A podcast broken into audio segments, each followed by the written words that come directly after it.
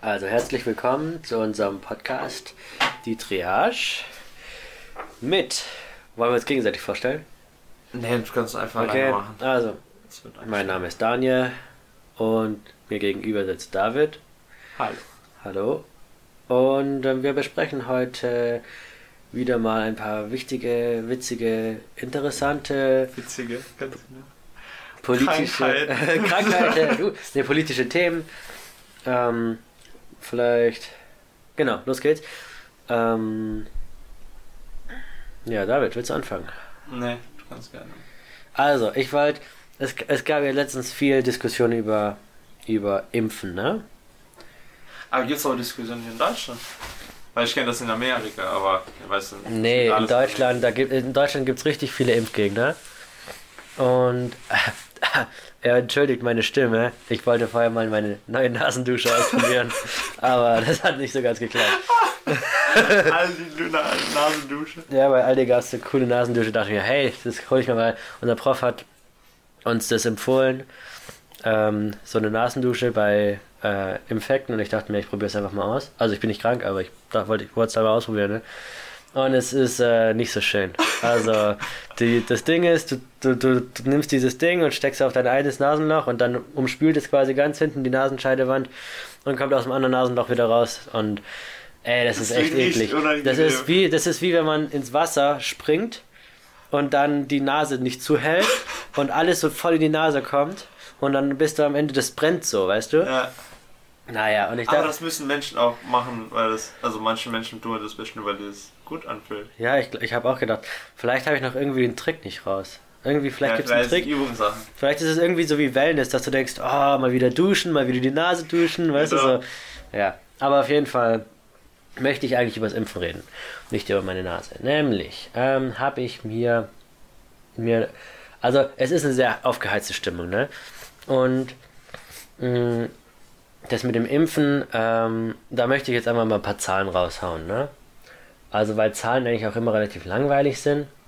Aber es gibt jetzt diesen, dieses, naja, mehr oder weniger unter Impfgegnern nicht ganz so berühmte Pamphlet, der nationale Impfplan. Ne?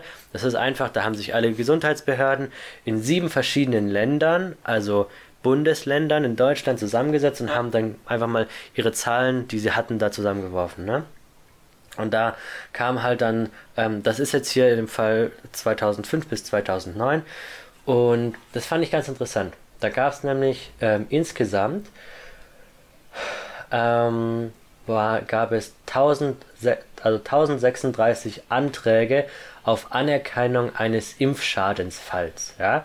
Das heißt, wenn du zur, zum Impfen gehst und äh, irgendwas läuft nicht so, wie es laufen sollte. Ja. Es ist eine Schwellung, ähm, du fühlst dich schlapp, du kriegst vielleicht eine leichte Erkältung ähm, oder eben auch, du kriegst epileptische Anfälle oder ich weiß nicht, ob das gibt, aber ähm, gibt es ja in der Kritik. Beziehungsweise, ähm, was ich weiß, ist, dass es eben einfach äh, zu körperlichen Behinderungen kommen kann aufgrund von Impfschäden. Ne? Da bei den äh, Nebenwirkungen stehen immer so Genau, Sachen. bei den Nebenwirkungen. Und dann ist es so, dass äh, von diesen 1360 ähm, lediglich 1900, äh, 1069, also 100, 170 ungefähr, anerkannt wurden. Ja? Ähm, das ist auch immer ein bisschen unterschiedlich gewesen von Bundesland zu Bundesland, aber so alles in allem kann man halt schon sagen, dass pro Jahr immer so ungefähr 36 Impf, ähm, Impfschadensfälle an, an äh, wie heißt anerkannt werden. Okay. Also 36 im Jahr. Ja. Ja, das ist das. das, das, ist, das, das unter, da, darunter zählt man auch Schwellungen, also auch nicht schlimme Genau, Sachen. genau, auch nicht schlimme Also so Sachen. Also es, es gibt kleine- nämlich, das Problem ist, es wird nicht erfasst, wie schwer diese Impf. Ja, genau. Also es gibt keine Staffelung. Das ist halt das Problem, ne? Diese 36 Leute im Jahr ungefähr, die sind, ähm, ja, das sind alle. Das ist, das sind schwere, ja, schwere Sachen weißt du, weil und ganz leichte 90% Schwere. davon Schwellungen sind, das sind einzelne Menschen. Genau, das, das wissen wir jetzt halt nicht. Aber selbst wenn wir Okay. mal annehmen, dass es 36 Leute, also so ist meine, meine, meine äh, Intention, wie ich das sehe, ne?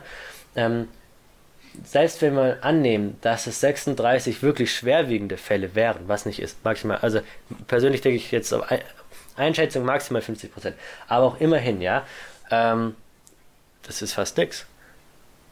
Ja, im Vergleich dazu, was es äh, vorbeugt quasi an Erkrankungen. Ja, auf jeden Fall. Ne? Also, also eine vorsichtige Kosten-Nutzen-Rechnung, wie sie in unserem Gesundheitswesen gemacht wird, das ist, das ist extrem gut.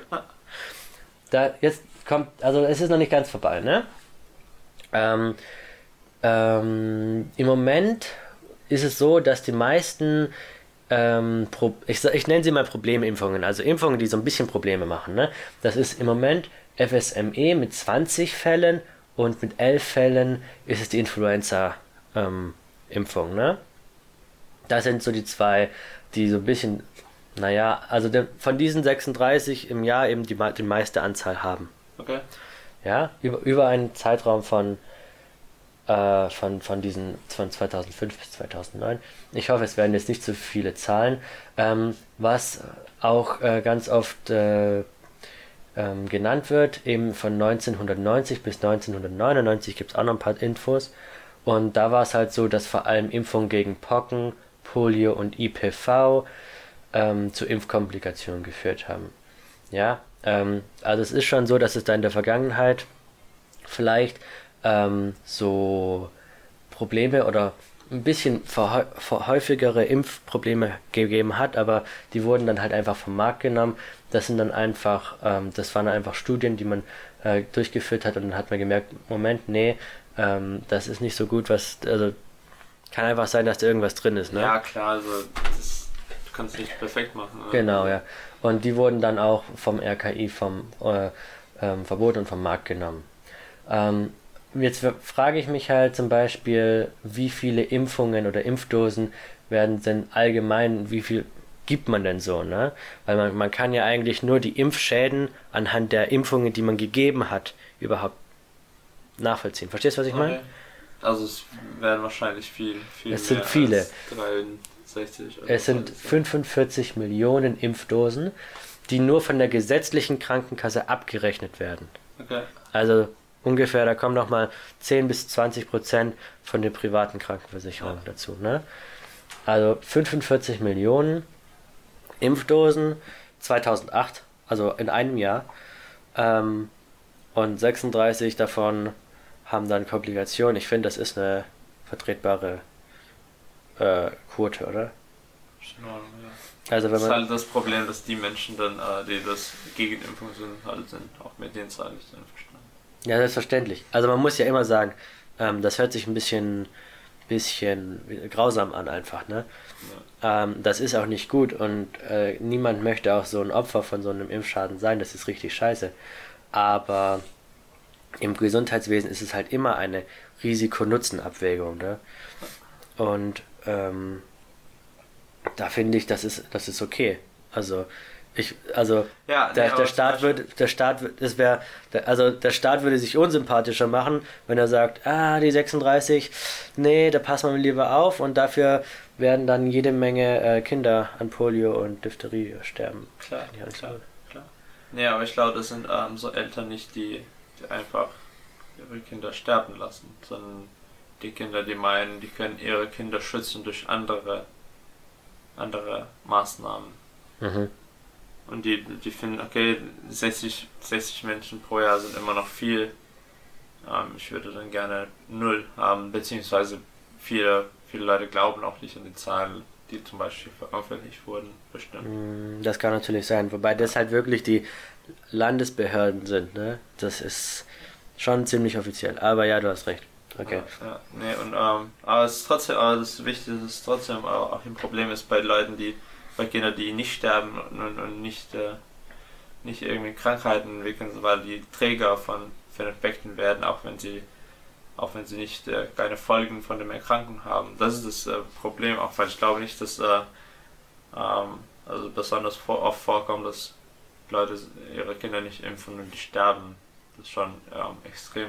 Ja, klar. Ja, ja. Ich glaube, es ist eher öfters so, dass äh, Kinder, die allgemein so im guten im Immunzustand sind, die Eltern sorgen sich, kümmern um die Kinder, bisschen mehr vielleicht, lassen die nicht impfen, weil die wollen diese, diese Nebenwirkung vermeiden. Und also öfters, klar, also es sterben auch Kinder und erkranken, aber der Großteil von den Leuten, die Kinder machen ein ganz normales Leben, auch ohne Impfung. Also ich als, also das äh, Mhm. muss man verstehen. Das Problem ist eigentlich, dass da dass diese Kinder dann, obwohl die nicht erkranken und obwohl die nicht äh, großartig irgendwie Schaden bekommen, dass sie die, äh, die Erreger weitertragen Ja, klar. zu den Kindern, die immundefizient sind und äh, die dann die dann doch sterben, Ja, oder weil halt die äh, nicht geimpft werden oder Schwangere können. zum Ja, Beispiel. genau, die dann Äh, ja, das ja, oder stimmt. kleine Babys auch, die ab gewisser gewissen Alter gar nicht geimpft werden können. Ja, stimmt, das kommt ist dazu. Ähm, Mhm. Und das ist das Problem dann bei den Leuten, dass ähm, nicht, dass die nicht an ihre Kinder, Kinder denken, sondern dass die nicht an Kinder von anderen Menschen denken. Das finde ich äh, Ja, stimmt. schlimm. Das ist, äh, da kommt, glaube ich, diese Herdenimmunität ja, äh, zur Sprache, ja. Da hast du Ja. recht. Also Herdenimmunität ist, zeichnet man das, wenn genug Menschen geimpft sind, dass bestimmte Viren die Gesellschaft nicht mehr infiltrieren können.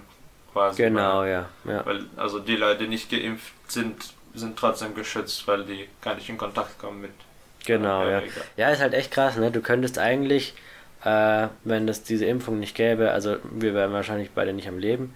Ähm, und äh, als schwangere Frau könntest du dich überhaupt nicht mehr rauswagen, weil überall Ja, hätten die kennt- Leute Windpocken oder ja, sowas. Genau, ne? jeder niest, jeder hustet und Äh, ja, als ältere Person, als ältere Person kannst du nie mehr in den Bus steigen oder sowas, weil du, also älter meine ich jetzt, äh, man empfiehlt ja über 60 zum Beispiel die Influenza ähm, äh, Impfung und es geht nicht nur um Influenza, sondern eben auch alle anderen Erkrankungen, äh, Polio, Diphtherie und so Zeug, Ja. Mumps, Röteln ähm, und naja, da kann man halt dann als ältere Person schon leicht dran sterben, ne? Ähm, das find, fand ich echt interessant. Deswegen verstehe ich wirklich überhaupt nicht.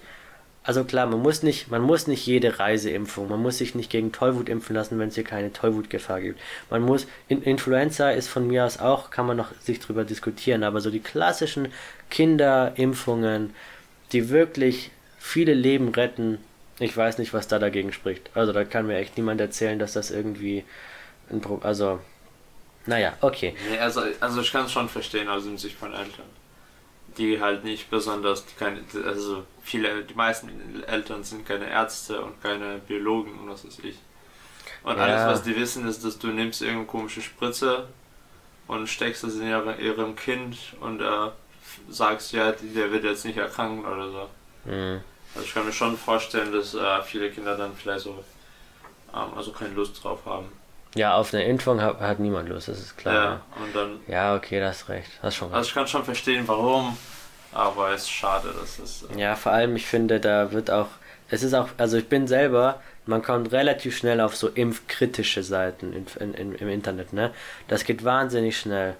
Also, Ja, ja, das ist auch ein Problem, weißt du, du, schaust im Internet und dann als, als, drüber und vor äh, allem in unserem Alter, da möchte man sich halt auch im Internet informieren, ne? Und dann kommt man auf so impfkritische Seiten und dann wird man so, Alter, niemals eine Impfung anrühren. Ja, ne? genau, Weißt du so? genau. Ähm, ja, das ist äh, schon ein Problem, muss ich auch zugeben. Ähm, da kann ich halt nur empfehlen, dass man sich dann wirklich so ähm, Seiten von eben Ministerien oder wirklich, ähm, naja, Seiten auch anschaut von Leuten, die auch wirklich vielleicht einen ärztlichen Hintergrund haben. Also jetzt nicht äh, homöopathie.de oder sowas, sondern ähm, weil das ist halt echt so, ne? Da kommt dann, ja, aber das, das Aluminium in den Impfungen und so, also, weißt du, man kann. ja, aber viele, also viele Leute vertrauen auch nicht, äh, was so ähm, das Government-Sachen angeht, weil denken, Lobby, Geld steckt rein, jeder Politiker ist äh, versteckt. Hm. Ähm, die tun alles, um diese Impfungen irgendwie loszukriegen. Die impfen jeder, weil das, die machen ja ziemlich viel Geld bestimmt. Ja, klar. Ja, gut, auf jeden Fall, das stimmt Also, auch, da also, gebe ich ja. auch recht. Das ist schon, da kann einem schon ein bisschen äh, mulmig Das ist schon werden. Angst erzeugen, ne, wenn man, wenn man Ja, da hast du auch wieder recht. Also aber klar, wenn man äh, wenn man ähm, der Regierung vertraut, dann ist äh, Also man kann sich ja auch einfach mal ein bisschen selber die Studien anschauen. ja. Weißt du? Also, die, die sind ja auch öffentlich. Man kann ja einfach mal auf PubMed oder sowas gehen und dann äh, sich die, also man muss ein bisschen Englisch können, okay, aber dann kann man sich die Studien einfach selber anschauen. ja. Weißt du? Aber PubMed ist statt ist nur. Also PubMed ist äh, ganz oft, ähm, kriegt man den Abstract umsonst Ja, und genau. ganz oft kriegt man Studie eben. kannst du nur als Student meistens. so Nee, ganz oft kannst du auch die Studie selber anschauen. Also ja, weil wir im Uni-Gelände sind. Uninetz. Deswegen. ähm, sicher, also es gibt auch ganz viele ähm. PubMed Free. Also, Ja, dass ja, man, klar. also da gibt es auch viele Sachen. Ja, aber da ist auch ganz ehrlich, also du, du kannst nicht erwarten, dass eine Person, welche null, sich null auskennt in, in Biologie, jetzt eine Studie dazu liest. Ja, ist ein Argument. Also ich würde Ja, jetzt auch aber nicht ich würde eine Studie einfach- lesen über krasse, was weiß ich, Quantenmechanik, da würde ich kein Wort verstehen. Ja, stimmt schon. Okay, aber falls, ich finde, so ein kleiner Rat, den ich jedem geben kann, redet doch einfach mal mit eurem Arzt oder so, Ja, falls ihr unsicher seid. Wahrscheinlich. Ähm, redet mal mit eurem Arzt, dem ihr vielleicht auch gut vertraut. Wenn ihr keinen Hausarzt habt, dem ihr nicht vertraut, dann wechselt den Hausarzt. Eine ganz einfache Regel. Und dann, re und dann redet ihr mit dem äh, und dann sollte der sich auch mal fünf Minuten Zeit geben, nehmen und wenn ihr dem sagt, ja, ich habe Ja, klar. Bedenken, am besten finde ich, ähm, in Impfungen sind, oder nicht am besten, aber auch sehr gut äh, ausgebildet sind eben die Kinderärzte. Ähm, Okay. die, und äh, die kann man auch immer gut fragen, finde ich. Ja, Ja. genau. Gut, schön. Gut, das wäre mein, mein Thema gewesen. Haben wir schon fast ein bisschen zu lang gezogen. Wir wollten ja diesmal ein bisschen eine kürzere Folge machen. Ja, also du kannst mal dein Thema. Ja, ich habe nämlich, ähm, also allgemein möchte ich mich halt so ein bisschen einsetzen für den Kampf gegen das Übergewicht. Wow. Kampf gegen Adipositas. Ähm, also Adipositas ist einfach eine Erkrankung, die äh, einfach definiert ist als ein zu hoher BMI. Ähm, könnt ihr auch nachlesen, falls euch das genau interessiert, auf Wikipedia zum Beispiel. ähm, und ja, also ein kleines, kleine, kleine Info oder kleines, was mich so ein bisschen, naja, wie ich da drauf gekommen bin. Also ich habe mir hier im Internet ein bisschen rumrecherchiert und bin auf die Official Policies for Diet and Prevention of Non-Communicable Diseases gekommen. Also es ist ganz, also von der WHO ist es so ein, ähm, naja, so ein, so ein Meeting Report, also ein, ein Treffensbericht Ja. von so einer, von 2015 in der Schwe in Schweiz. Ist schon länger her. Schon länger her, ja. Ähm, aber fand ich trotzdem noch ein interessantes Ja. Thema, weil ich finde es auch noch nicht so richtig angekommen das bei uns. noch aktuell. Ähm, Thema. und zwar, also das geht um äh, Gesetze, die, die man, die die Diät beeinflussen können. Also geht es quasi jetzt nicht so, was können wir tun, sondern was kann der Staat tun, was kann der Staat für Gesetze entwerfen, um die, ähm, um die, die äh, Adipositas in der in Deutschland quasi oder in der Welt allgemein, aber ich beziehe es auf Deutschland eben einzudämmen. Und da gibt es immer wieder diese Diskussion über diese Sweet Beverage Taxes, also diese na, wie heißt man, diese Steuer. Steuer für süße Getränke. Und da fand ich, das fand ich interessant, weil ich, das gab es mal für eine Zeit lang eine Diskussion in Deutschland, aber das ist so wieder ein bisschen umge untergegangen und mich hat, ich habe mal ein bisschen recherchiert und mir, also ich fand es erschreckend, wie viele andere Länder das schon haben. Ne? Also Australien, Kolumbien, Dänemark, Frankreich, Ungarn, Irland, Mexiko, Norwegen, die Philippinen, Südafrika, äh, United Arab Emirates, also wie heißt das auf Deutsch? Äh, Vereinigte Ver Arabische Emirate, ähm, also UK, das Vereinigte Königreich und äh, Teile in den äh, United States haben das schon. Das finde ich krass, ne? Also ähm, zum Beispiel, ähm, ja, also ich habe mir das zum Beispiel vor allem für Frankreich ein bisschen durchgelesen, unser direktes Nachbarland. Ähm, die haben halt einfach, äh, also das Ding ist, das wirkt, ne? Also das fand ich Aber interessant. was ist jetzt? Also im Grunde wird alles, was zuckerhaltig ist, teurer, oder wie? Genau. Und zwar, ähm, das ist ein bisschen unterschiedlich. Manche Staaten machen das äh, alles, was Zucker hat. Manche machen nur äh, künstliche Getränke, also Getränke, die künstlichen Zuckerzusatz haben. Ja. Und zwar ist das immer ein bisschen unterschiedlich, aber man nimmt dann, dann halt einen bestimmten Prozentsatz oder ein Gramm an Liter, äh, an Zucker pro Liter. Ne? Das ist immer pro Land ein bisschen unterschiedlich. Ähm, fand ich aber ganz interessant. Und ähm, also natürlich, also ab 10 Gramm, das ist zum Beispiel wie eine Cola, ne? Und wenn du dann runtergehst, ab 5 Gramm, da fallen schon die meisten ähm, zuckerhaltigen Getränke drunter. Äh, und wenn du halt wirklich ab, ab 1 Gramm Zuckerzusatz machst, dann, äh, dann hast du quasi keine süß, also gesüßten Getränke mehr. Ja. Ähm, Fand ich ganz interessant. Ah, ich weiß nicht, also, aber dann. Und, Aber aber, die, also, ist, also das ist jetzt, ja gut, also es ist wirklich gegen Adipo, äh, Adipose, das, aber ich weiß nicht, ich vertraue irgendwie mir nicht äh, so Süßmittel, andere Süßmittel. ja, das ist halt die Frage, ob man dann noch Süßungsmittel ausweichen sollte, ist halt auch nicht so gut eigentlich, ganz klar, ne?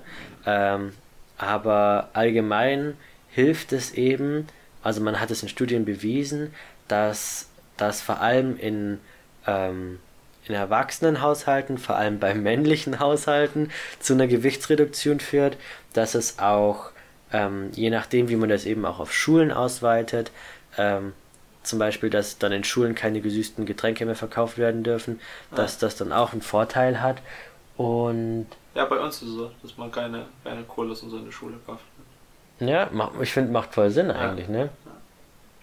Und ja, man hat halt eben vor allem gemerkt, dass es ähm, bei, bei, bei Erwachsenen, vor allem bei Männern und bei Low Income, ähm, also bei ein, na wie sagt man das auf Deutsch? Das ist immer schwierig, wenn man englischen Text liest. Ich, ähm, so ein Geringverdiener Haushalt, äh, da führt es eben zu einer deutlichen Verbesserung der Adiposita- Adipositas-Fälle. Also fand ich ganz interessant. Natürlich hat das auch große Kritikpunkte. Ne?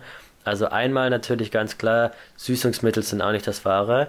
Die sind auch extrem, da gibt es auch Studien, dass man äh, irgendwelchen Ratten Süßungsmittel gibt und dann entwickeln die Diabetes und so. Also das ist das, da muss man auch ein bisschen aufpassen. Ich könnte mir halt vorstellen, dass es halt allgemein dann diese, diesen Zuckerkonsum ein bisschen eindämmt, weißt du? Ja. Aber das ist ein bisschen so diskriminierend gegen Menschen, die bisschen weniger verdienen. Ja, auf jeden Fall. Aber das Ding ist halt auch, meistens, Sind die auch meistens sind, besser. sind die auch adipöser. Ist halt einfach so, ne? Also wenn man sich das anschaut, äh, die, also die, also hohes Einkommen schützt vor Krankheiten jeder Art. Ja. Das ist halt einfach soziologisch so. Und Ja. deswegen Ja. ist das natürlich ein bisschen doof. Andererseits ähm, können sich dann halt auch die Low-Income Societies eben freuen, weil dieses Gesetz nur für sie gilt und die Reichen werden, fitter die, Rei die Reichen werden halt trotzdem äh, adipös. Fand ich ganz witzig. Also, ja, Ja, fand ich. ja. Ähm, Ja. Das fand ich eine coole Sache. Ich frage mich, ob das auch in Deutschland kommt. Und natürlich ist da noch ein Kritikpunkt, nämlich eigentlich, wenn man ganz ehrlich ist, müsste man das dann auch für Säfte machen. Weil von diesem Standpunkt aus ist nicht erwiesen, dass Säfte in irgendeiner Art und Weise gesünder sind als, ähm, als, als Cola. Genau, in Bezug auf Adipositas. Klar, vielleicht ist es schon besser, wenn du einen Apfelsaft trinkst, wie wenn du eine Cola trinkst, irgendwie mit Vitaminen, keine Ahnung. Aber so vom Standpunkt Adipositas aus ist es gleich, ob du Saft trinkst oder Cola. Und dann müsste man eigentlich auch äh, so Säfte unter die Steuer stellen. Ja. Und ja. Und ja das gut, müsste aber man- das ist schon ein guter Anfang. So. ja, also ich finde, ich, ja, ja, vor allem halb Europa ist, macht es jetzt schon. Warum machen wir sowas nicht, weißt du? Bisschen halt. Naja, okay. Vielleicht kommt es dazu. Also ich fände es cool, wenn es kommt. Ähm, ich war vorher auch dagegen, ehrlich gesagt, bevor ich mich damit jetzt ein bisschen... Gegen äh, Zuckersteuer. oder? Ja, genau. Warum? Ähm, eben weil ich halt auch gedacht habe, ja, das benachteiligt die armen Leute und so. Ab, äh, und die, die Ja. Reichen können trotzdem in Starbucks und ihren Latte Macchiato trinken und so. Ja, ja, das ist schon, das klingt ein bisschen hart. Das Ja. die, weil das klingt so, als ob jetzt die Leute, die ein bisschen armer sind, jetzt nicht nichts mehr Süßes sich vielleicht leisten können. Genau, Also so nicht- ist es ja. ja. aber gut, das kostet jetzt kein 100 Euro pro, pro Nee. Bonbon. Genau, und ich finde Aber auch, wenn jemand was Süßes essen will, ey, dann kann er einfach Schokolade kaufen, was weiß ich, ja. Ja. Aber dieses Problem mit diesen gesüßten Getränken ist halt einfach, dass man sie trinkt, als wäre es Wasser. Ja, genau. Und das ist halt Ich einfach das Problem. viele Menschen, ja genau, vor allem im Krankenhaus. Ich habe Ja, richtig viele ja. Menschen, also da ich habe ähm, da unter Leberzirrhotik und so weiter gearbeitet, fast jeder trinkt ausschließlich zuckerhaltige Getränke. Ich Ja. finde es richtig hart. Ja, also bei uns auch auf der, ich habe damals Praktikum auf der Derma gemacht. Die hatten halt alle dann ihre, ihre die, die Verwandten haben dann immer die Sixpacks Cola Ja, reingetragen, so, ja, wir kommen dann nächste Woche wieder und hier hast du noch was Kleines, das ist ein Sixpack Ja, genau. Cola. Da ich gesagt, Alter, das ist eine, das ist eine Flasche ist, da, da kannst du echt den ganzen Tag nichts mehr essen Ja, den genau. Kalorien her, ne? Ja, ich finde, ja, Also- das ist echt krass. Und, und das ist halt einfach das Problem. Ich glaube, dieses, äh, diese Steuer, man kann ja gerne mal sich eine Schokolade gönnen oder ein Eis oder sowas, aber das dann halt Aber das bewusst. sollte nicht, nicht so normal sein, Genau. einfach sich an reines Zucker zu ernähren. Genau, das ist auch mein, mein Ding, was ich da denke. Also Ja. deswegen finde ich das eine tolle Sache und das hat, ist schon längst überfällig, finde ich, dass da mal eine Steuer kommt. Ja, ja. Coole Sache, ja. Okay. So, soll ich noch? Mhm. Also in dem gleichen hier, in dem gleichen Magazin ähm, um, äh, ging es um Al Alzheimer und äh, so ähnliche äh, degenerative Erkrankungen. Und äh, es wird jetzt geforscht in so, ähm, so kleinen Geräte, so kleine Elektronikgeräte, so, Mhm. so wie Armbanduhr oder so. Also quasi ähm, immer messen würde deine Herzfrequenz, deine Her- Körpertemperatur, deine äh, Außentemperatur, schauen, wie oft du rausgehst, äh, wie lange du zu Hause bist und so weiter und so fort, Mhm. um quasi zu messen, wie, äh, ob dein, dein Demenz zum Beispiel fortschreitet oder nicht, Ah, dementsprechend, ob man vielleicht Okay. mehr Pflege braucht, ob man vielleicht, ähm, vielleicht sollte man mehr Übungen machen mit den Personen und so weiter, das finde ich ganz cool. Aber ich verstehe nicht, warum es, also warum, warum muss man ja das neue, neue Sachen entwickeln? Jede Person hat ein Handy, das kann alles im Grunde das gleiche machen. Ah ja gut, außer Herzfrequenz. Ja, ich Aber denke auch halt, ein Apple Watch kann deine Herzfrequenz messen, also das die stimmt. Technologie ist da, also man muss nur das einsetzen. Ja, stimmt eigentlich schon. Ja, mein erster Gedanke war, gut, eine ältere Person weiß vielleicht nicht, wie man ein Smartphone benutzt, aber stimmt, eine Apple Watch oder einfach so ein Band, einfach nur ein Band, Ja. weißt du? Also genau das wurde, wird entwickelt. Entwickelt. Das, ist- das, das gibt's. Das muss man nicht entwickeln. ja. Aber Ja, vielleicht wird schon. billiger werden oder so. Aber, Ah, aber das wird das so krass neue, neue Sache vorgestellt. Das Ding ist halt, ähm, das Problem ist, dass so ein Smartphone ist nicht sicher. Und in Deutschland haben Gesundheitsdaten die höchste Sicherheitsstufe. Weißt du, noch vor Geld äh, oder finanziellen Daten. Das ist so ein bisschen das Problem, was ich darin sehe. Deswegen braucht man wahrscheinlich einfach eine eigene Hardware, weil sonst ziemlich leicht eine. Spyware irgendwie die Daten abgreifen könnte. Weil guck mal, eine, ein Fortschreiten deiner eigenen Demenz, das ist schon eine Information, die ist schon wertvoll. Da können, da kann man schon, weißt du, was ich meine? Also ich meine so von äh, Krankenversicherung und so weiter. Kra Oder ja, Krankenversicherung oder einfach auch, stell dir mal vor, irgendein Politiker hat es. Ja. Weißt du, stell dir mal vor, irgendeine Berühmtheit hat es. Und dann wird es geleakt und dann kommt, ah, der Dalai Lama oder der Papst oder, die, die werden sowas wahrscheinlich nicht benutzen. Okay. Ja. Aber, weißt du, nee, aber das sehe ich schon, ähm, ich finde, da muss man schon den Patienten die bestmöglichste äh, Sicherheitsoption geben, weil Ja. sonst, das sind schon belastende Sachen, oder? Ja. Oder belastende Informationen. Gut, schon schon. Ich würde nicht wollen, dass äh, irgendwie mal geleakt wird, wenn ich äh, an so meine Demenz wieder ein bisschen fortgeschritten ist oder sowas. Ja, ja. Vor allem, wenn man berühmt ist oder so. Ja, vor allem, wenn man berühmt ist. Also mir würde es Ja. jetzt nicht großartig betreffen. Ja, das stimmt. Ja. Oder, oder das Ding. Ja. Aber ich finde, das man könnte trotzdem mal. Ja gut, aber wenn es Gesetz dafür gibt, dann schade. ja, genau. Nee, aber man könnte das einfach so einsetzen von Menschen, die vielleicht keine An- Angst haben davor, dass es geleakt wird. Also zum Beispiel, ich hätte kein, keine, also keine Angst, dass meine Daten irgendwie leaken. Ja, das Ding ist halt, ne? Stell dir mal vor, du bist 60 und Ja. irgendjemand plappert dir so ein Ding auf. Ja? Ja. Und dann bist du mal krank oder so, hast keinen Bock rauszugehen. Das kann ja sein, das Ding hat einen Fehler und diagnostiziert, du hast eine anbeginnende Demenz. Ja? Nee, also die haben schon alle Demenz. Der würde nur messen, wie aber das fortschreitet, ob man also ein, eingreifen müsste. Ach so. Vielleicht Okay. besser die Behandlung anpassen sollte, ob man das Person vielleicht ein bisschen mehr Pflege braucht. Ja, gut, das ist halt schon die Sache, ne? Also, ich finde, so ein kleines, unauffälliges Band ist ja schon besser als ein Smartphone. Ja. Weil so eine ältere, ein älterer Ja. Alzheimer-Patient, der nimmt sein Smartphone nicht mit, der ver vergisst es wahrscheinlich die ganze Zeit. Ja, gut. Weißt du? Ja. Und so eine Apple Watch, dann fragt er sich, äh, was ist denn das für eine Uhr? Ah, Ja, ist vielleicht noch die beste Lösung. Ist vielleicht noch die beste Lösung. Aber ich finde, so ein unauffälliges Armband finde ich tatsächlich noch, vielleicht auch eins, was man nicht so einfach abmachen kann. Ja. Finde ich tatsächlich noch die beste Möglichkeit, muss ich tatsächlich ja, klar, aber ich finde, man könnte auch jetzt schon anfangen. Aber wie? Mit Apple Watch? Ja. Aber weißt du, dann hast du wieder dieses Monopol bei Apple. Finde ich auch nicht gut.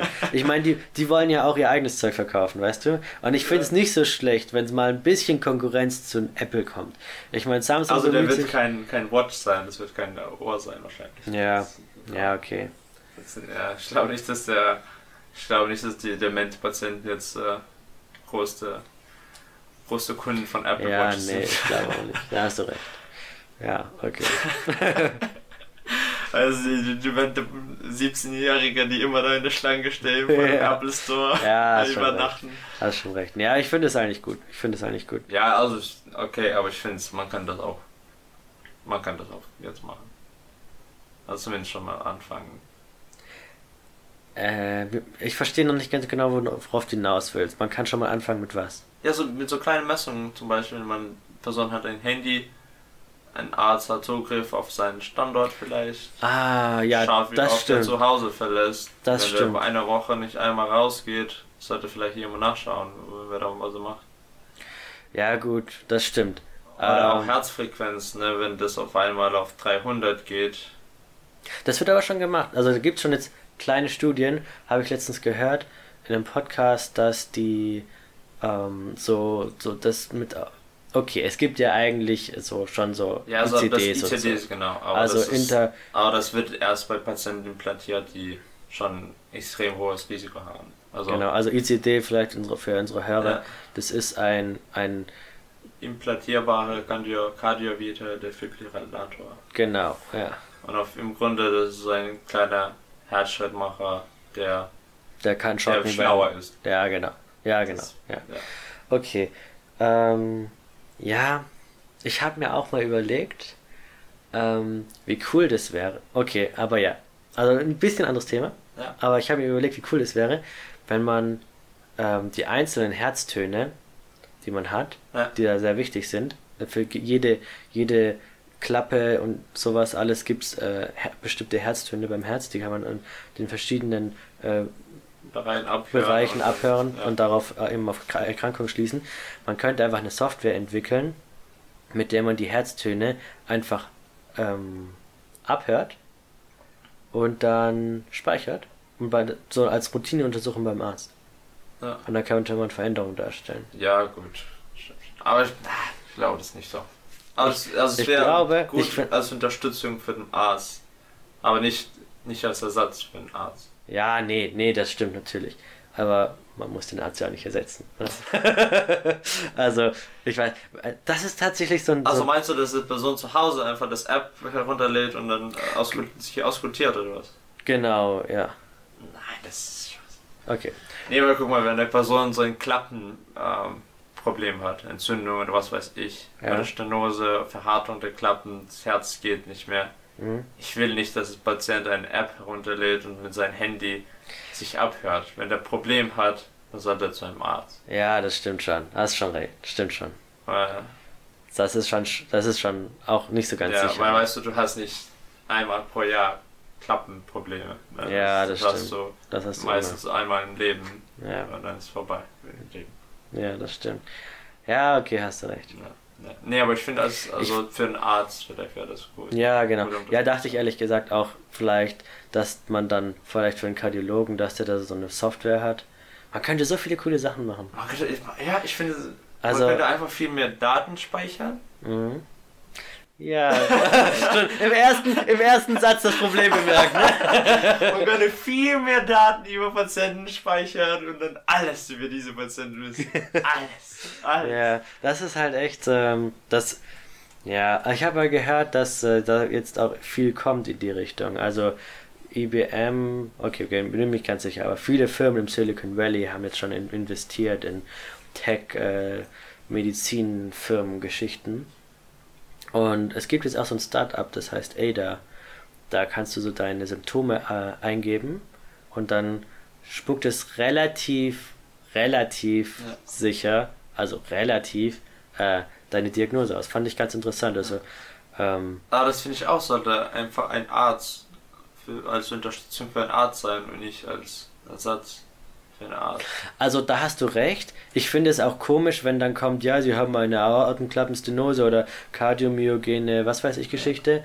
Ähm, das finde ich, bringt dem Patienten Nee, wenig. vor allem, ich, ich, ich vertraue nicht den Patienten. Ich habe kein Vertrauen in den Patienten, dass die sich gut, also dass die gute Verständnis für ihre Symptome haben. Weil du musst annehmen, dass der, also das Patient weiß auch, was mit ihm falsch ist. Nee, ähm, das ist tatsächlich, da- das ist gut gemacht. Das hat schon eine gute Benutzeroberfläche. Ich habe das mal ausprobiert. Also du kannst, ich möchte jetzt keine Werbung dafür machen. Ich finde es auch in Teilen ähm, umstritten, aber ähm, die Benutzeroberfläche ist wirklich toll. Sie sagen einfach, was haben Sie für ein Problem? Du gibst ein Schlagwort ein. Ja, zum Beispiel, stell mir mal vor, ich habe vielleicht eine Erkältung. Da gebe ich Schlagwort ein, äh, Erkältung. Und dann fragen die, läuft Ihre Nase? Und dann haben Sie Schmerzen? Und dann kommt so ein ganzer Mensch und du musst auf die Stelle drücken, wo du Schmerz hast. Und, so. Das ist schon gut gemacht. Also so richtig für, für richtige, normale Patienten, die gar keine Ahnung haben. Das, die Benutzeroberfläche ist top, muss man wirklich sagen. Ähm, das Problem ist halt, was ich sehe, wenn dann irgendwie rauskommt, ja, sie haben Morbus Alzheimer oder sowas. Oder ja, sie haben irgendwas Schlimmes, Ja, weißt du? Krebserkrankung. Da, da, das bringt den Patienten überhaupt nichts, weißt du? Ich finde es gut, zum Beispiel um Allgemeinpraxen zu entlasten, dass man sagen könnte, ja gut, ähm, sie haben vermutlich eine Influenza, das ist äh, unbedenklich, wenn es in drei Tagen nicht weg ist, gehen sie zum Arzt. Okay. Das, weißt du, weil, oder ähm, es gibt ja ganz oft, vielleicht auch ein anderes Thema, aber es gibt ja auch ganz oft so Menschen, die. Mich nervt das auch. Ich habe eine Influenza und ich gehe eigentlich nur zum Arzt, wenn ich einen Bescheid brauche, dass ich arbeitsunfähig bin. Ja. Weißt du? Und das nervt dann halt, weil. Sorry, aber wenn du erkältet bist, musst du nicht zum Arzt gehen. Ja, wie willst du das machen mit dem Software? Dass du da rausprintest und dann. Ja, zum Beispiel. Aber es, man muss doch sich überlegen. Ich meine, die meisten Menschen, die kennen, das, aber die man kennen kann das richtig missbrauchen dann. Ja, das stimmt. Das ist ein Problem. Aber die meisten Menschen, die kennen Arzt nur als Allgemeinmediziner und die kennen Arzt nur, oder die allgemein, wenn sie die Krankheit haben, meistens Influenza, das ist einfach nervig. Weißt du? Und dann gehen die zum Arzt, hocken in diesem überfüllten Wartezimmer und dann sehen sie den Arzt. Der Arzt ist total genervt, weil es schon der 102. Patient ist, der heute eine Influenza hat. Ja, der macht eine in drei Sekunden, 30 Sekunden Anamnese, schickt den Patienten nach Hause. Der Patient ist voll genervt. Erstens, er muss in diesem scheiß äh, Wartezimmer sitzen. Der Arzt nimmt sich nicht mal 30 Sekunden Zeit für ihn und schickt sich wieder nach Hause und am Ende kriegt er vielleicht noch Antibiotika verschrieben, die er dann nicht nimmt. Weißt du? Ja, gut. Und das ist halt so ein bisschen das Problem, dass ähm, die meisten Menschen eben so auch dadurch so ein bisschen das Vertrauen in Ärzte verlieren. Ich meine, klar, jemand, der wirklich krank ist, der weiß ärztliche Versorgung schon zu schätzen. Aber ich habe das Gefühl, so der Otto Normalverbraucher, und da zähle ich mich ja auch durchaus dazu, der ist einfach genervt von diesem, warum muss ich für eine Influenza jetzt ins, in, zum Arzt, weißt du? Ja, klar, aber. Ja, aber ich glaube, die Missbrauchgefahr ist viel zu hoch, damit man das zu Hause mit Computer machen. Ah, schwierig. Es gibt ja jetzt auch diese Telemedizin, habe ich letztens auch ein bisschen was drüber gelesen. Ähm, das ist in Startlöchern und in manchen Regionen von Deutschland kann man find das schon machen. Äh, Finde ich viel besser als. Finde ich auch gut. Andererseits muss ich halt auch sagen, also es gibt bestimmte Sachen, da musst du einfach zum, Ja, genau, zum du musst abhören. Du musst abhören. Vor allem, du musst auch mal den Patienten so sehen. Ja, So als ganze Person, ne? Sitzt er aufrecht, sitzt er gebückt, hat er vielleicht einen Fastthorax, hat er, ähm, stauen sich die Jugularvenen oder sind sie, pulsieren sie oder die Aorta pulsiert die oder, weißt du sowas? manche Sachen kannst du nicht mit in 360 Pixel machen. Genau, ja, das ist halt echt ein Problem. Und da denke ich, bei sowas könnte halt die Influenza, äh, das könnte man so über Telemedizin so Skype-artig, nicht Skype, aber Skype-artig, Ja, aber so ein Programm würde ich Genau. Ich würde denken, das ist zu hoch. Ach so, ja, nee, einem Vert Ver Programm würde ich auch nicht vertrauen. Nee, ich meine, in, in, in, also in, also in einem, so einer Art von Missbrauch, meine ich. Das meine ich. Also ich würde Okay. schon, also ja, ich würde, ich denke, jeder würde es missbrauchen. Und ständig sich krank schreiben, wenn er keinen Bock hat. Du meinst, wie, Auch mit Telemedizin, oder was? Nee, nee, nee, mit diesem ähm, Programm. Mit Ada jetzt zum Ja, Beispiel. genau. Ja, das stimmt. Das stimmt. Genau. Ähm, aber mit Telemedizin, klar, da kannst du auch ein bisschen schummeln, aber du kannst auch beim, beim normalen Arzt schummeln, ne? Du kannst zum Naja, Arzt gehen und sagen, oh, ich fühle mich so schlecht, ich habe Kopfschmerzen und ich fühle mich so erkältet und du bist ganz genau gesund und dann Ja, klar, aber du kannst, also, ja, aber wenn du jede paar Wochen zu dem Hausarzt gehst, dann, äh, Stimmt, das finde ich gut. Du könntest dann einfach mit dieser Telemedizin auch äh, die Kranken, also Daten sammeln vom Patienten. also allgemein, ne? Du könntest auch einfach sagen, okay, der hat sich vor zwei Wochen schon mal krank gemeldet. Moment mal, da stimmt was nicht. ja. Entweder er ist wirklich krank oder er ist Schauspieler. Weißt du, das könnte man zum Beispiel machen. Das könnte man auch mit Telemedizin machen. Mit einem Programm, schwierig, würde ich auch nicht machen. Aber Telemedizin, das finde ich cool. Das Ding ist, der einzige Vorteil ist, dass der Patient sich nicht zu dir bewegen muss als Arzt. Was? Der einzige Vorteil ist Also, von, von die- Telemedizin, dass Ja. der Patient nicht zu dir kommen muss. Ja. Hat den Vorteil, dass er sich selber nicht ansteckt in, im Krankenzimmer, im, im, Nicht andere ansteckt. nicht andere ansteckt. Das finde ich gut. Nicht, wenn er irgendwo auf der Lande wohnt, nicht zwei Stunden Genau. den Weg machen muss. Das finde ich auch gut. Aber es hat halt echt den krassen Nachteil, dass du vieles nicht machen kannst. Du kannst den Patienten nicht abhören. Ja, klar, aber wenn das, wenn das Kleines ist, wie kleine Erkältung. Ja, das stimmt. Okay. Aber ich sehe halt vor allem, das stimmt. Ich gebe dir da recht. Vor allem, wenn du eine Influencer hast und denkst, ah, okay. Aber was ein großer Vorteil ist, finde ich persönlich, beim Allgemeinmediziner, also ist mir jetzt so noch nicht passiert, aber zum Beispiel, ich habe Bekannte, die kommen halt zum Allgemeinmediziner wegen irgendwas und dann wird gemerkt, oh, Moment mal, hm, das sieht komisch aus, da machen wir auch noch mal einen Test und dann kommt halt raus Bluthochdruck, Diabetes, Ja. weißt du? Das ist diese wichtige Geschichte, warum es auch Allgemeinmedizin gibt. Einfach, dass man Bluthochdruck und Diabetes, das sind die Dauerbrenner, die, wo wirklich viele Menschen in Deutschland, also die fast, ich würde ich würd mich rauslehnen und sagen, die meisten Menschen in Deutschland sterben an dem metabolischen System, äh, Syndrom, also Okay. Bluthochdruck, Aussage, ja. Diabetes und dann äh, LDL, also Hypercholesterinämie. Ja. Ja, das ist so die Haupttodesursache Nummer eins in Deutschland, würde ich sagen. Ich bin mir auch sicher, dass es ziemlich viele Studien gibt, die das untermauern. Und dazu, das ist einfach, entweder man sagt, okay, dann machen wir ein Screening, wir schicken irgendwie eine Drohne nach Hause zu dem Patienten und der soll sich, der soll Blutdruck messen, der soll, aber mit mit Blut, Blut nehmen ist wieder scheiße. Ja, Der Patient muss zum Patient, äh, der, zum Arzt. Ja, aber nur in so einem Extremfall. Also, du kriegst auch kein Blut abgenommen bei Erkältung. Das stimmt. Ja, hast recht. Okay, also fassen wir fest, so für Influencer und so ist Für es das gut. Kleines, wenn du auf einmal ganz akut bisschen, bisschen nicht so, dich nicht so fit fühlst, machst Genau. du einen Skype-Talk oder nutzt das Programm. Ja, aber für alles andere ist eigentlich echt die ärztliche Konsultation deutlich überlegen, muss Ja. man echt sagen. Vor allem, wenn man auch ein älterer Patient ist. Ja, okay. Eindeutig, ja. Gut, hast du noch was? Nee. Nee. Wir können auch später, also nächstes Mal vielleicht noch ausführlicher über das Thema Digitalität und Medizin reden. Genau. Weil ich finde das richtig interessant. Ähm, und ich finde, das kann man auch durch mal, durchaus mal über mehrere Sitzungen hinwegziehen, weil das ist halt wirklich was, was uns jetzt auch in der Zukunft, äh, naja, wichtig ist auf jeden Fall. Ja. Bedanken wir uns ganz herzlich, dass ihr zugehört habt. Ähm, ich hoffe, es war euch nicht zu langweilig. ja. Und vielleicht nicht so zu negativ. Nicht zu traurig. negativ. Ey, ich, ich könnte noch den Wissenschaftler des Tages, äh, den, den Patienten des Tages machen. Patient.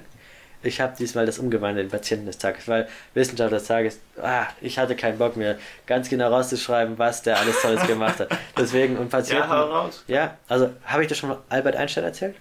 Albert Einstein. Ja? Kennst du den? Also der. Der der Albert Einstein? Ja? Ja, hab schon mal was davon Ja, gehört. genau. Nee, weil, also, da erzählt man immer von Also der seinen. Typ, den du meinst, ist kein Genie. Hätte ich auch gekonnt. Nee, aber ähm, der war, der ist der Patient des Tages, nämlich, das war zu einem bestimmten Datum, das ich jetzt nicht mehr auf dem Schirm habe, aber der ist mit 69 Jahren ähm, zum Arzt gekommen. ne, 1948, also ungefähr 1950, ist er zum Arzt gegangen ähm, und dann hat man erst so zwei Jahre behandelt. Man dachte, er hat eine Pankreatitis. Ne? Er hatte Oberbauchschmerzen und so. Ähm, und damals war man noch nicht so weit. Man hatte kein CT, man hatte keine, kein Röntgen, man hatte kein, ähm, keine Endoskopie, gar nichts. Ne? Und dann dachte man, okay, der hat eine äh, Pankreatitis weil er sich auch, er hat nie Sport gemacht, hat er selber gesagt. Er hat sich extrem schlecht ernährt, hat er selber gesagt. Also das hat man so vermutet. Ähm, dann ist er mal umgekippt, auch wieder mit, mit Schmerzen und so weiter. Und dann hat man gedacht, okay, Pankreatitis, umkippen, das passt gar nicht zusammen. Und dann hat man auf ein äh, An Aneurysma getippt, ein abdominales Aortenaneurysma. Also die Aorta ist ein großes Gefäß, das geht von ganz oben bis ganz äh, unten vom, durch den Körper quasi. Ja. Und das ist dann eine Aneurysma, das ist dann eine, eine Ausstülpung der, der Wand kann man sagen.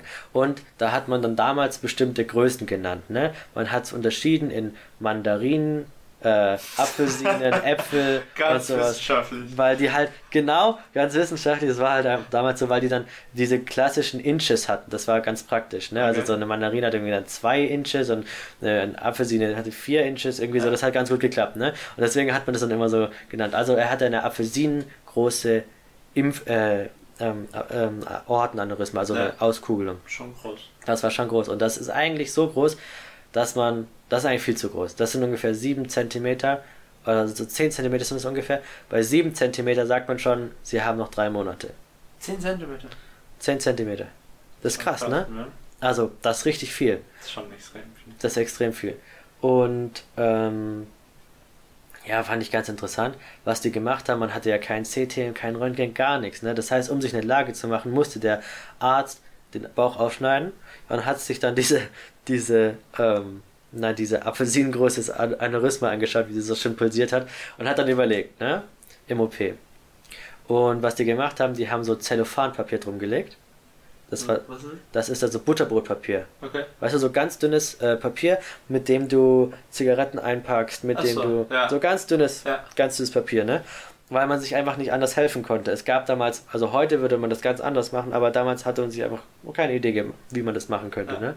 Und man hat einfach dieses, dieses Zellophanpapier, das ist biologisch abbaubar, aber ein Fremdkörper ähm, und Fremdmaterial, das hat man da drum gelegt, in der Hoffnung, dass das so ein bisschen, ähm, bisschen die, die Wand reizen würde und dadurch eine Neubildung von Fibroblasten, also von, äh, von Zellen quasi oder Stützzellen ja. äh, in, aber das nicht, aber das würde doch eine Entzündung erzeugen, oder? Ähm, naja, wenn es halbwegs steril ist, eine Entzündung muss ja nicht unbedingt sein, wenn keine Bakterien und keine Viren und so ja, dran sind. Okay. Ne? Das war so das, das, der Gedanke dabei. Ja, okay. ähm, ja und äh, tatsächlich hat er dann noch sieben Jahre gelebt, was richtig krass ist, wenn, ja. man, wenn man überlegt, Apfelsinen groß, wir haben also der müsste, der, normalerweise hat man gesagt, also acht Monate maximal. Ja, und die Wahrscheinlichkeit, dass er so lange überlebt hat, war richtig krass. Ja, und dann ist es halt geplatzt. Und dann ist er gestorben nach sieben Jahren. Und okay. das war interessant. Dann hat man halt bei der Obduktion geschaut. Und ja, die Pankre Pankreatitis war nicht da. Also Pankreas war super. Er hat zwei Liter äh, Blut im Bauchraum gehabt aufgrund dieses geplatzten Aneurysmas. Und sein Gehirn hat auch irgendwie 200 Gramm weniger gewogen als der Durchschnitt der Menschen. Das fand ich auch ganz interessant. Okay. Ja, das war der Wissenschaftler des Tages. Ist halt immer ein bisschen hart, äh, der, der, der Patient des Tages. So Patienten sterben dann halt schnell, ne? Das ist ein bisschen, bisschen negativ, Leute. Ja, Vielleicht genau. sollten wir noch einen coolen Witz am Ende machen. Genau. ah, weil ich habe noch ein paar andere coole Patienten, die habe ich aus diesem. Aber sterben die alle, oder was? Ja, gut. Naja, jeder stirbt. Jeder stirbt ne? Oder es geht um die Geschichte von, von, ja, von Menschen. Ne? Ja, das Buch heißt Schnitt von Arnold van der La. Ich, wir kriegen nichts dafür oder so. Ich fand es einfach nur selber interessant.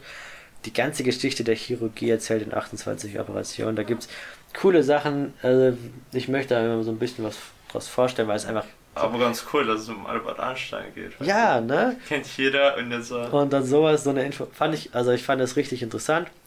Und ja, ihr dürft euch schon gespannt freuen auf den nächsten Patienten des Tages. Vielleicht können wir uns doch so einen richtig schlechten Witz am Ende aus dem Internet rausziehen, damit wir die Stimmung wieder ein bisschen aufhören. Ja, genau. ein bisschen abtörend, aber ja. ja. ja. Okay, dann bedanken wir uns ganz herzlich Ähm, ihr könnt uns immer natürlich äh, auch selber Vorschläge, Themenvorschläge schicken oder beziehungsweise unter das, wo, wo auch immer ihr das hört, dann eben kommentieren. Wir lesen uns das dann durch.